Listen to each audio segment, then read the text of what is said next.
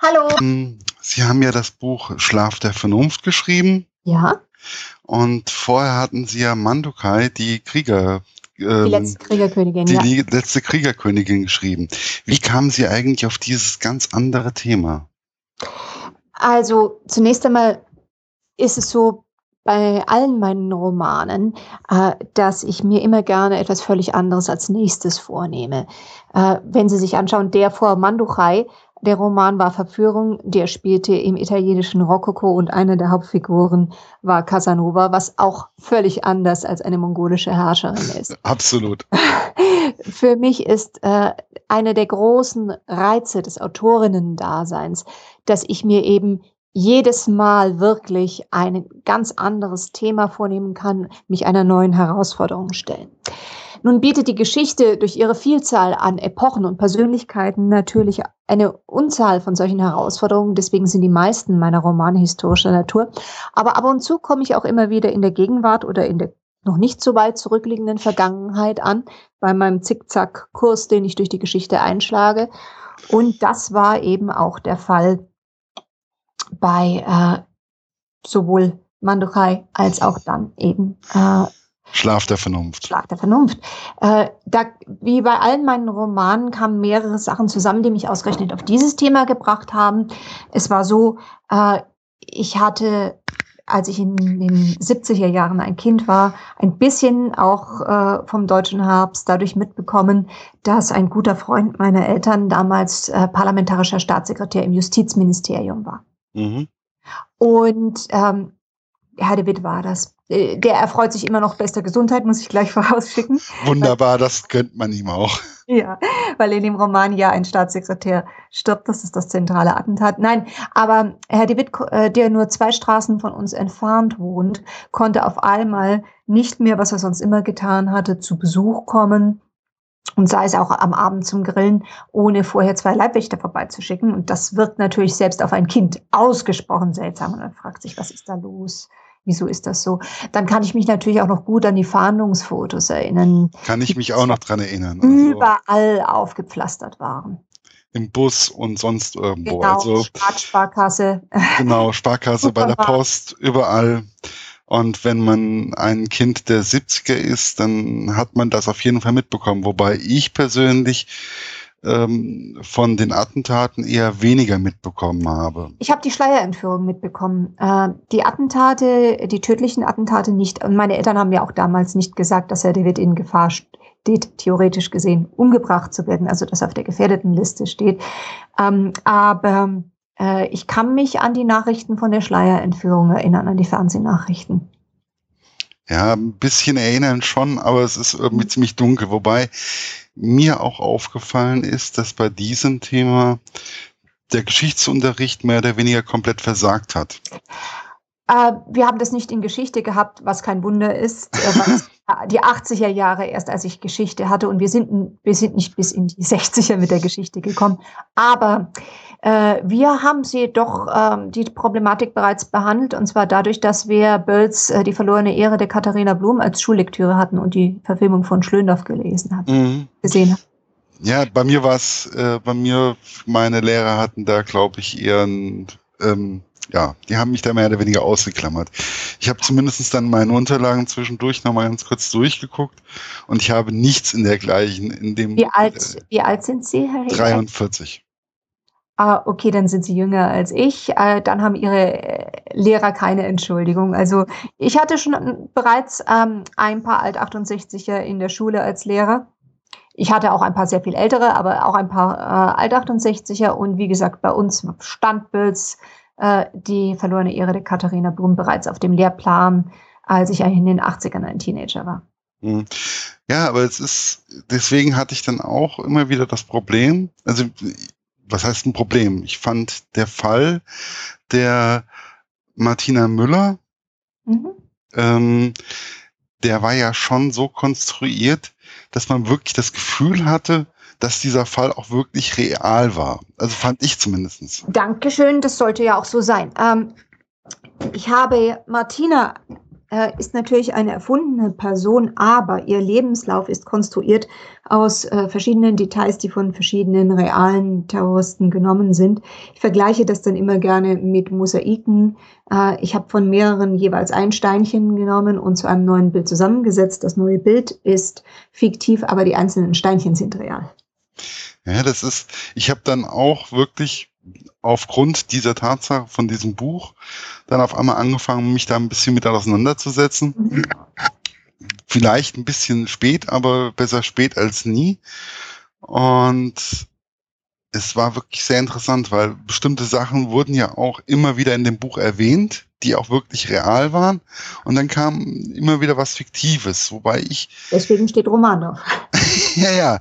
Und das fand ich schon sehr bewegend, sehr mitnehmend. Das hat mich zum Beispiel auch bei Mandokai, da war es auch für mich, dass ich dann auf einmal auch angefangen habe, dann ein bisschen zu gucken, wie war das jetzt eigentlich und habe dann auch ein bisschen recherchiert für mich selber, einfach um das Wissen nochmal hervorzuheben oder nochmal ein bisschen zu vertiefen. Das geht mir, mir als Leserin bei Büchern, die mich besonders beschäftigen, auch so. Und deswegen empfinde ich es als Autorin als großes Kompliment.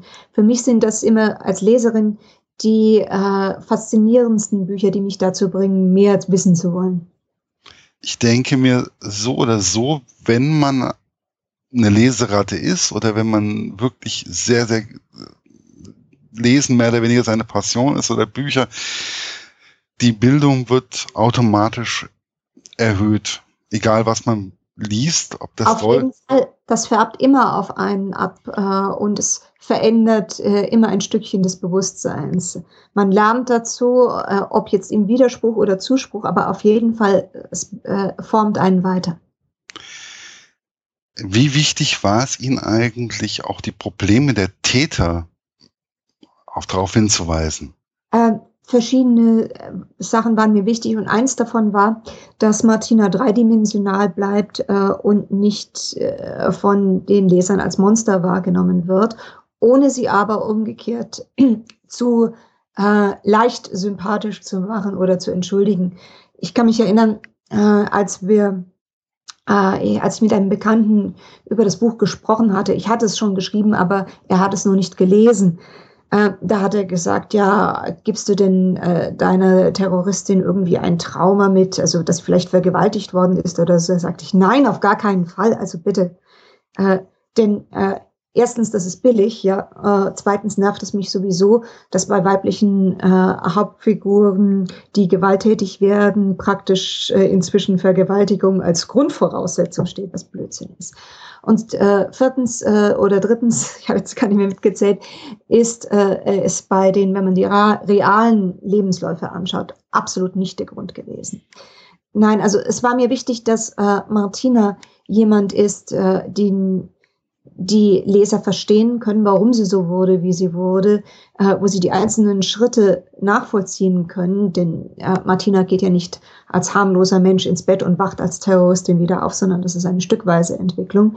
Aber äh, dass ihnen aber auch gleichzeitig da ist, äh, was das für andere Menschen bedeutet. Und deswegen ist in diesem Roman es ja so, dass zwar die Martina und Angelika äh, eine zentrale Rolle spielt, aber dass eben äh, Alex und Steffen ebenfalls Hauptfiguren sind, äh, die nicht nur am Rande auftauchen. Bei den meisten fiktiven Bearbeitungen des RAF-Themas, ich weiß nicht, wie es Ihnen geht, aber bei mir ist es so, äh, dass mir ziemlich schnell aufgefallen ist, dass diese Dimension dabei ziemlich ausgespart ist, bei den meisten jedenfalls. Mhm.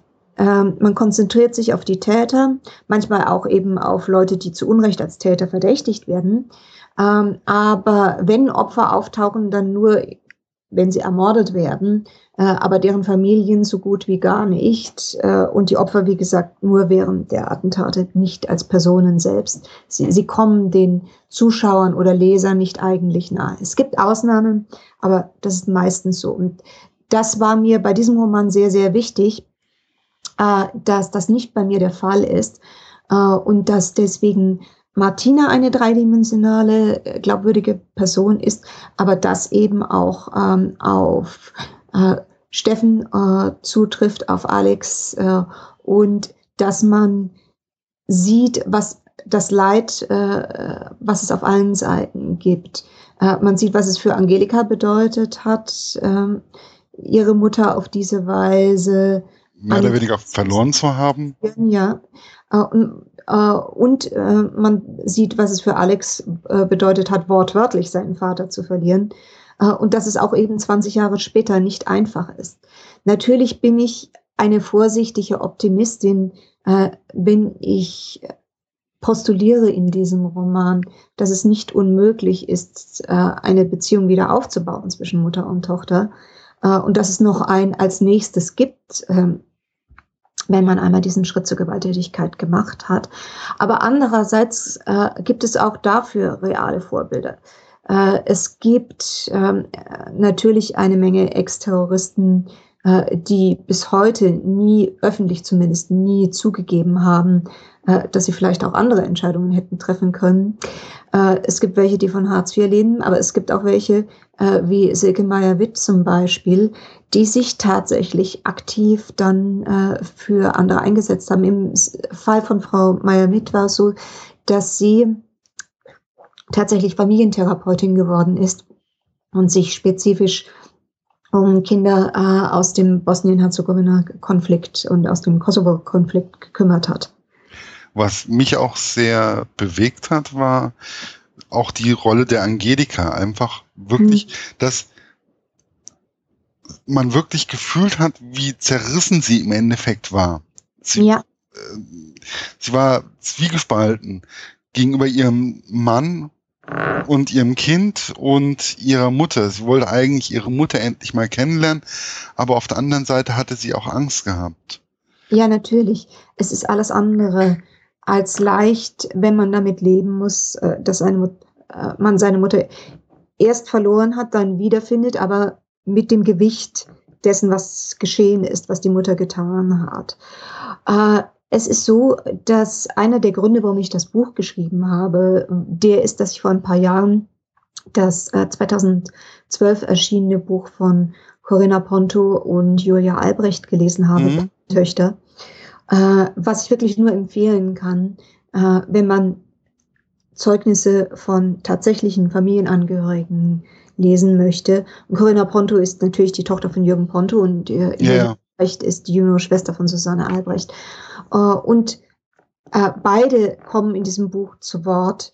Und bei beiden, auch bei Julia Albrecht, fand ich das sehr, sehr bewegend zu lesen, wie das für sie war, äh, mitzubekommen, dass eben die wirklich auch geliebte und bewunderte Schwester nicht nur Terroristin geworden ist, sondern im Fall der Familien Albrecht und Pronto kommt ja noch diese Dimension des persönlichen Verrats dazu, mhm. weil die ja miteinander befreundet waren. Und das hat in mir die Idee ausgelöst, ähm, sich mit dem Thema RAF spezifisch unter diesem Aspekt der Kinder von Terroristen und Kinder von Opfern zu beschäftigen. Wie, was mich auch sehr bewegt hat, war auch die Rolle der DDR, die Sie da hm. auch noch reingeschrieben oh ja. haben. Ähm, was mir im Endeffekt ja auch überhaupt nicht bewusst war, dass die DDR da auch richtig ähm, mitgemischt hat, ja. mitgemischt hat und das, mehr oder weniger die Terroristen auch irgendwo unterstützt hat, materiell hm. und. Das war auch etwas, äh, was mir erst bewusst wurde, als ich angefangen habe mit der Recherche.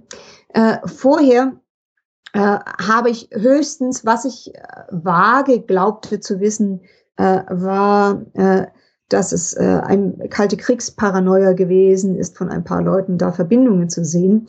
Äh, also war ich einigermaßen überrascht äh, zu recherchieren und dann mitzukriegen, dass tatsächlich äh, zehn RAF-Aussteiger der zweiten Generation dann nach dem Fall der Mauer in der DDR gefunden wurden, äh, wo sie zutiefst bürgerliche Existenzen geführt haben.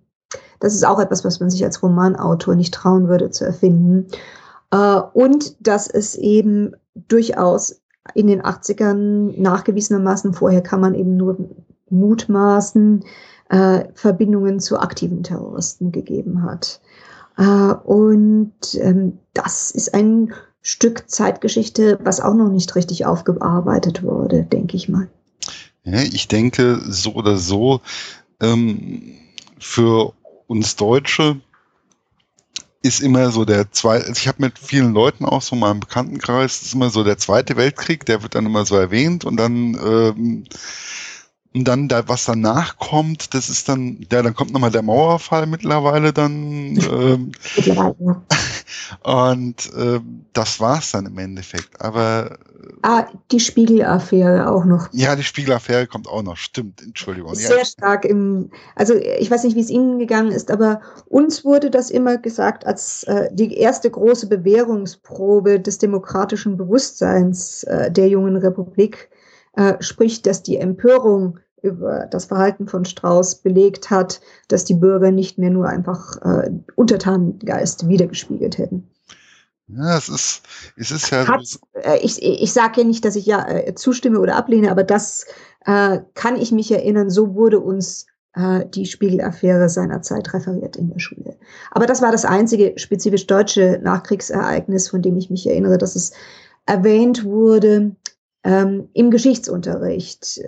Äh, ansonsten sind wir sowieso praktisch nur bis zur Verfassung des äh, Ausarbeitung, also Grundgesetz gekommen, weiter gar nicht mehr. Ja, das ist, das ist bei uns, bei uns war das hier in Hessen war das ähnlich gelagert. Mhm. Ähm, Finde ich im Endeffekt ein bisschen schade, weil es auch. Weil natürlich, es, ich verstehe natürlich aber auch, warum das Dritte Reich sehr detailliert behandelt wurde, weil das ist natürlich auch sehr wichtig gewesen. Wir hatten sowohl in Geschichte als auch im Deutschunterricht, als auch in Sozialkunde, auch, als auch im Religionsunterricht unter verschiedenen Aspekten. Mhm. Äh, also das äh, ist sehr, sehr gründlich behandelt worden. Und das war wiederum war ja eine Generation vor uns nicht der Fall. Meine Eltern, äh, für die endete der Geschichtsunterricht. Mein Vater ist Jahrgang 45 und meine Mutter ist Jahrgang 47 und deren Lehrer waren damit alle noch befangen und die ließen seinen Geschichtsunterricht mit dem Ersten Weltkrieg enden.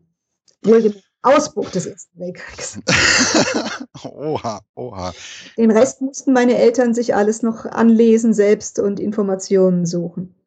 Aber äh, bei unserer Generation äh, war das dann natürlich nicht mehr der Fall, sondern sowohl Erster als auch Zweiter Weltkrieg als auch Weimarer Republik ist intensiv behandelt worden. Nachkriegszeit dann weniger wie gesagt, bei mir im Deutschunterricht mehr als im Geschichtsunterricht. Mhm. Ja, das ist bei uns war es dann teilweise ein bisschen im Sozialunterricht oder Sozialkunde mhm. war es dann so ein bisschen, wo, wo, das angerissen wurde oder die DDR einfach. Ich finde es einfach. Oh, natürlich, DDR war nochmal was anderes, aber das, das hatten wir unter dem, unter der Rubrik real existierender Sozialismus, da haben Sie recht, ja. Naja, das ist also immer sehr, sehr schwierig gewesen und ich finde es einfach, ich denke mir, wir haben in unserer deutschen Geschichte, auch in unserer jüngeren Geschichte, viele Dinge noch aufzuarbeiten. Auf jeden Fall. Hatten Sie eigentlich in Hessen noch die Möglichkeit, weil für uns in Franken war das selbstverständlich, äh, DDR-Fernsehen zu empfangen? Ja, ich habe das noch. Ähm, okay. Also hier in Gießen ging's noch ähm, mit ein bisschen hm. Störungen, hm. aber es ging. Also ja, also Bamberg war nicht so weit von der ehemaligen Grenze entfernt und wir konnten dann eben problemlos äh, die beiden Kanäle äh, reinkriegen, was als kleines Kind für mich äh, Sandmännchen und tschechische Märchenfilme bedeutet hat und später hin und wieder DDR-Nachrichten mit einem sehr verwunderten Blick. Es war ziemlich bizarr. Äh, vor allem natürlich im letzten Jahr der DDR, wo man glauben hätte können, die wohnen auf einem anderen Planeten. Ne? Also äh, das war Demonstrationen die ganze Zeit in Leipzig und kein Ton darüber in der aktuellen Kamera. Das ist. Wenn Sie sich daran noch erinnern? Ich kann mich dunkel dran erinnern. Also ich kann mich Aber relativ wenn der Fünfjahresplan wird erfüllt werden. Ja, ja, es, es war immer, es war immer alles schön und alles toll und ähm, die DDR hat nie Dreck am Stecken. Es gab äh, die ganzen Nazis sind im Westen geblieben. Die ganzen Nazis sind im Westen geblieben und im Endeffekt ähm, und Stasi war ja auch kein Thema, ähm, gab es ja nicht. Äh, es, es war schon alles teilweise sehr bizarr und sehr außergewöhnlich. Ja. Ähm, ich finde einfach, dass wir aber auch in der heutigen Geschichte die wir momentan auch erleben, vielleicht auch mal überlegen sollten, ob jetzt West oder Ost, aber auch das mit den Flüchtlingen ich mhm. finde, jede, vom, von der DDR sind ja auch viele Leute einfach rübergekommen zu uns in den Westen und waren da auf einmal Flüchtlinge und auf einmal wird das mehr oder weniger alles ähm, vergessen. Äh, es war ja auch so, dass einer der Gründe für die Wiedervereinigung zu dem relativ frühen Zeitpunkt war, äh, weil wenn es keine gegeben hätte, durchaus eine Chance bestünden wäre, dass die äh, DDR entvölkert worden wäre, weil kein Mensch dort weiter geblieben wäre. Also kein Mensch ist übertrieben, wenige. Wenige. Und das ist ja einfach auch, ähm, wenn wir jetzt zum Beispiel die Terroristen von der RAF auf einmal, die dann rübergegangen sind, das haben sie ja auch teilweise in dem Buch mhm. beschrieben, wie man dann einfach auch rübergegangen ist und seine, ähm, seinen Kontaktmann mehr oder weniger getroffen hat. Ähm, ja, das, das übrigens, äh, das war ein Detail, was mich fasziniert hat. Ich wusste bis zu diesem Zeitpunkt gar nicht, bis ich das bei der Recherche entdeckt habe, dass man tatsächlich äh, von Westberlin zu dem Ostberliner Flughafen per Bus direkt fahren konnte. Ja, das war mir auch überhaupt nicht. Das, das war, das war, eben äh, tatsächlich sehr beliebt war, weil es eine Billigflugmöglichkeit war. Also das, von, von Ostberlin aus loszufliegen. Also abgesehen von Spionen haben das tatsächlich auch sehr viele Bundesbürger genutzt aus Kostengründen. Nee, das, ist, das sind ja alles solche Dinge, wo ich dann mhm. auch wirklich dann da saß und dann wirklich das Buch aufgeschlagen gehabt und ich musste dann erstmal recherchieren. Ich musste dann erstmal mhm. im Internet ein bisschen das war, informieren.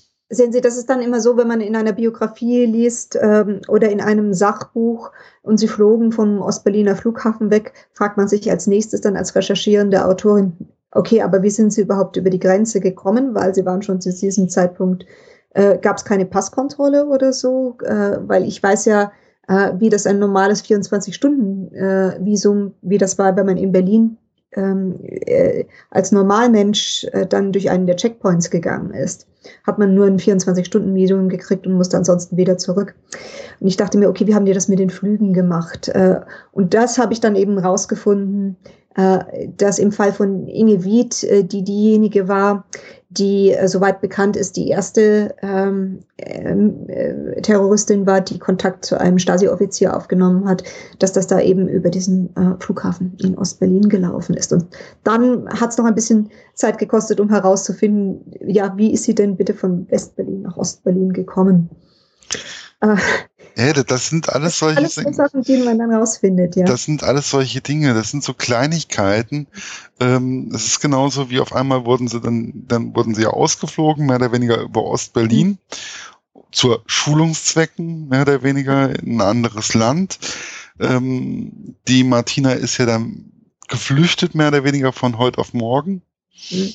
Und das fand ich beängstigend. Oder es ist im Endeffekt ich sehe das mehr oder weniger auch teilweise heute wieder. Mit ja, das in den Untergrund zu gehen, das ist ja auch etwas, äh, was mich beim Schreiben beschäftigt hat. Wie, wie funktioniert das Radikalisierung? Äh, das sich ausgrenzen aus seinem vorherigen Leben und das zunehmende Leben in einer Echokammer von ideologischen Phrasen und nur noch Gleichgesinnten, nicht mehr Menschen, die anderen Perspektiven haben und dann eben der, der Schritt zur Gewalttätigkeit zur Schulung zur Gewalttätigkeit. Ähm, was mir aufgefallen ist bei der Recherche ist natürlich, dass bei den Mitgliedern der sogenannten ersten Generation der RAF, ähm, dass da äh, der Schritt in den Untergrund meistens äh, ein sofortiger war. Also sprich, äh, von dem Zeitpunkt an, äh, als Ulrike Meinhof äh, sich an der Befreiungsaktion für Andreas Bader beteiligt hat, war klar, mhm. dass er nicht mehr zurückgehen konnte. Äh, wohingegen äh, bei der zweiten Generation dieser Prozess etwas länger gedauert hat, auch äh, weil es da schon äh, größere Strukturen gab. was mich auch interessiert hat, war, heute läuft sehr viel über das Internet. Das heißt, äh, wenn heute jemand äh, Gewalt, äh, Kontakt sucht, militärische Ausbildung sucht, versucht zu, herauszufinden, wie kann ich lernen, mit einer Waffe umzugehen, ist das nicht so schwer wie damals. Man muss sich ja vorstellen, dass bei diesen ersten Mitgliedern der RAF von den Männern hat keiner Bundeswehr gemacht und die Frauen hatten ohnehin auch keine militärische Ausbildung. Ähm, das heißt, äh, die brauchten auf jeden Fall äh, jemanden, der ihnen diese Ausbildung gibt. Und es war ja nicht so, dass sie inserieren konnten mhm. in der Zeitung. Äh, das ist übrigens etwas, was ich gefragt habe, weil ich es nicht in einem der Bücher gefunden habe, wie eigentlich man konkret diesen ersten Kontakt äh, zu, damals waren es eben palästinensische Terroristen hergestellt hat, weil wie gesagt, es gab nicht das Internet äh, als das, was, was heute äh, häufig als Rekrutierungsmedium bemüht wird. Und äh, was ich gehört habe, war, dass es an den verschiedenen Unis durchaus bekannt war unter den Studenten, äh, wer bereits radikal genug ist, um einschlägige Verbindungen zu haben oder nicht. Ich fand es auch ähm, bemerkenswert, dieser langsame Prozess, der, wie mhm. das eigentlich bei der Martina, wie sie das da geschildert haben. Ja. Erst, ähm, sie war ja auf Klassenfahrt, dann gab es ja dieses, ähm, äh, dieser, die, die Anti-Schah-Demonstration in Berlin, ja, das war äh, der Umstand, äh, dass äh, der Anfang von Martinas noch nicht Radikalisierung, sondern überhaupt politischem Interesse, dass der eben 67 beginnt äh, durch die Niederschlagung der Anti-Schah-Demonstration und spezifisch auch eben den Tod von Benno Ohnesorg und dass der Prozess ihrer Radikalisierung abschließt mit dem Hungertod von Holger Mainz. Das ist natürlich kein Zufall, weil das wirklich für eine ganze Menge Leute ihrer Generation einschneidende Erlebnisse in der Zeitgeschichte waren. Nicht nur für spätere Terroristen. Also ich kenne eine Menge Leute, die damals danach auf die Straße gegangen sind, als Benno Ohnesorg erschossen wurde. Äh, für uns im Nachhinein ist natürlich leicht zu sagen, äh, natürlich war das nicht der Beginn äh, eines äh, Vierten Reiches, aber man muss sich vor Augen halten, äh, dass damals die Nazizeit eben noch nicht sehr lange her war und mhm. wie viele Ex-Nazis in Autoritätspositionen in der Justiz, im Beamtentum, überall waren. Das heißt, ähm, damals dann Angst zu haben, äh, wenn ein Polizist einen waffenlosen Studenten erschießt und anschließend freigesprochen wird äh, und wenn ihm dann dafür auch noch applaudiert wird, ähm, dann Angst zu haben, okay, das ist ein Signal, wir sind jetzt in der Weimarer Republik Teil 2 und die Diktatur kommt wieder, ist nicht so weit hergeholt, wie es heute aus der Retroperspektive ausschaut. Und das muss man sich auch natürlich vor Augen halten. Wobei natürlich eine Menge Leute, die da deswegen demonstriert haben und sich politisiert haben, sind später keine Terroristen geworden. Nein, nein, das, eine ja. automatische zwangsläufige Laufbahn, aber dass es Aufmerksamkeit geweckt hat und eine Menge Leute auf die Straße gebracht hat, dass es eben für unsere 68er Generation ein einschneidendes Erlebnis war, das steht außer Debatte. Ich meine, die Schlusspointe davon ist natürlich etwas, was keine der Leute damals wissen konnten und auch 98, als mein Buch endet, noch niemand wusste, weil es erst später rausgekommen ist, dass äh, der Kuras, dieser Polizeiwachmeister, der Ben Unisok erschossen hat, äh, nebenberuflich ein Stasi-Spitzel war. Ja, das, das sind ja alles solche Dinge. Das ähm, kann man auch nicht besser erfinden. Nee, aber das ist. Wir haben ja auch einige Politiker gehabt oder haben sie, die auch in der, den 68ern sehr aktiv waren. Ähm, mhm ich denke da nur an unseren hessischen, ähm, an ja. Joschka. So äh, ist Fischer. es. Also, das ist der Grund, warum die Gegenwartshandlung des Buches auch 98 äh, spielt, weil das eben das Jahr ist, wo Rot-Grün das erste Mal in dieser Koalition an die Macht gekommen ist und wo eben mehrere Mitglieder der Generation in die Regierung gekommen sind. Und übrigens, ähm, was mir aufgefallen ist bei den Leserunden, die ich zu diesem Buch äh, online hatte, mhm.